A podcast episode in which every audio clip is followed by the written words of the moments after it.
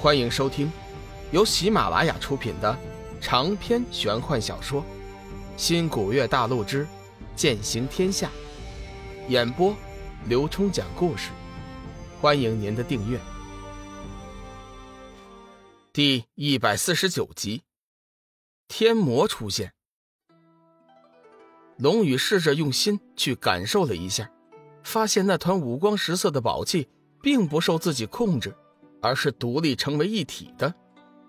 龙宇想了一会儿，一时之间也想不出什么头绪来，随后便放弃了。现在他有更加重要的事情要做。此时的神火镇还是一片热闹，除了玄清门之外，其他的门派还在休整当中，并没有马上离开灵海。尤其是一些二三流的门派，没有玄清门，感觉日子好过多了。派出了大量的弟子在灵海四周活动，妄图能有什么新的发现，说不定自己也能交到好运呢，遇到什么宝贝什么的。龙宇离开星君洞府之后，并没有恢复本来的面目，而此时的他还不知道自己天涯海阁散仙的身份已经被拆穿。小家伙在离开星君洞府的时候。也从龙翔玉中飞了出来，朝着龙宇就是一阵兴奋的鸣叫。可惜龙宇一句也听不懂小家伙在说什么。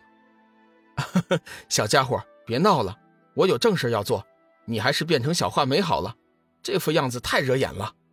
小家伙鸣叫了几声，随后便缩成了小画眉大小，站在了龙宇的肩膀上，一双小翅膀欢快地拍打着。看样子似乎在龙翔域中遇到了什么高兴的事情。龙宇依旧用飞行符赶路，速度却比以前快上了两倍不止。快到神火镇官道的时候，龙宇落下身形，打算步行而去。走了一会儿，他感觉这里的气氛怪怪的。从自己刚刚现身，身后就有修真鬼鬼祟祟的跟踪，而且自己移动，他们就会随着自己一起移动。如此看来。这些修真的目标应该就是自己了。他暗中观察了一下，这些修真目露凶光，果然心有不轨。龙宇是个聪明人，他很快就想到了问题的关键。显然，自己冒充天涯海阁的身份已经被人揭穿了。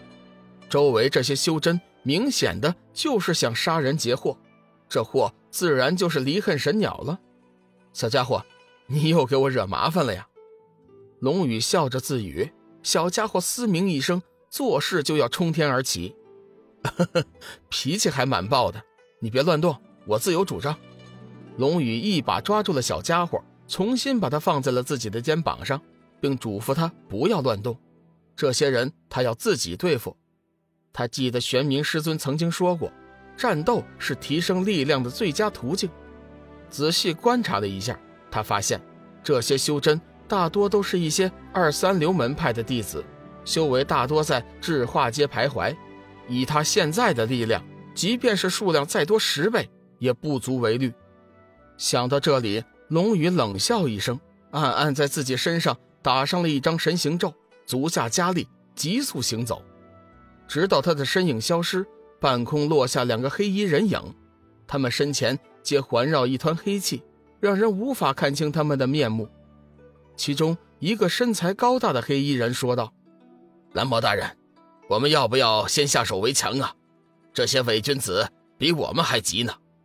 先不着急，我们先跟在后边，仔细看看事态的变化再说。这些二三流门派的修真不足畏惧，玄清门已经离开了灵海，关键还要看佛门、天剑门、缥缈阁怎么做，否则以我们现在的人手。”根本无法完成天魔大人交给我们的任务。说话的是一位骨瘦如柴的男子，听他们的口气，似乎是魔门中人。当今世上，魔门分为三派，其中天魔门有四万弟子，宗派所在地为九幽山。该派以九轩魔罡气和天魔心经名扬天下。其二为欢喜门，门下有两万弟子，皆为女性，盘踞司凤洞。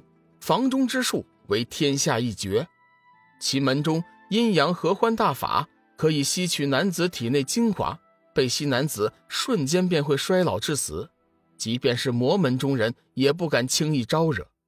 其三为霸皇阁，总坛所在地修罗山，门下弟子两万。门主霸皇的修罗七星斩更是惊天地、泣鬼神的绝学。这两个人显然是天魔门的弟子。天魔门弟子一向以赤橙黄绿青蓝紫七色区分修为高低，最高为紫魔，最低为赤魔。事先那人称呼蓝魔大人，显然来人身份也不低。话说龙宇一路急速奔跑，行至一树林处，前后路皆被修真堵住，无路可去。当下也停住脚步，看看这些修真到底想做什么。现在有一件事情可以肯定，自己天涯海阁散仙的身份已经被人揭穿，否则这些修真也不会如此胆大阻拦自己。诸位，你们意欲何为呀？龙宇意在小玉。并不想节外生枝，林中一个公鸭嗓子突然大笑起来：“哈哈哈哈小子，你胆子不小啊，居然敢冒充天涯海阁的散仙！你到底是什么人？为什么要冒充天涯海阁的散仙？你肩膀上的离恨神鸟又是从哪儿弄来的？识相的就把离恨神鸟交给我们太极门供奉，否则明年的今日。”就是你的忌日，哈哈哈哈哈！龙宇暗自冷笑，说了半天废话，感情最后一句才是真的。说白了，就是想打小家伙的主意。哼，说白了，你们不就是想要离恨神鸟吗？问题是现场这么多的门派，我应该把离恨神鸟送给哪派呀？龙宇故意装作很为难的样子，他要看看这些二三流门派怎么火拼。小家伙似乎听懂了龙宇的话，听说要将他送人，嘶鸣一声，在龙宇的肩膀上跳来跳去，似乎是在抗议。龙宇微微一笑，低声道：“小家伙，你别着急，我怎么会把你随便送人呢？我自有主张。”龙宇的目的其实很简单，现场虽然多是二三流的修真门派，但是数量却极为庞大，如果真的动手，势必会大开杀戒。那将不会是他想看到的结果。他的敌人是玄清门，除了玄清门，他不想再树敌对。当然，人不犯我，我不犯人；人若犯我，我必杀之。此时的树林中已经是一片纷乱，各派弟子都在大声喊叫：“离恨神鸟应该归自己门派所有，并且列举了自己的理由。”龙宇微微皱眉，暗自摇头。怪不得魔道开始猖獗，这些所谓的正道根本就是一群乌合之众。要是上面没有五大修真门派顶着，估计早就被魔门灭绝了。你们到底有没有商量好啊？神鸟到底该归哪派所有啊？龙宇再次推波助浪，现场的修真也不是瞎子，自然能听出龙宇话语中带着挑拨的味道。但是对神鸟的归属又势在必得。所以明知道是在挑拨，也没哪个门派敢示弱的。本集已经播讲完毕，感谢您的收听，下集精彩继续。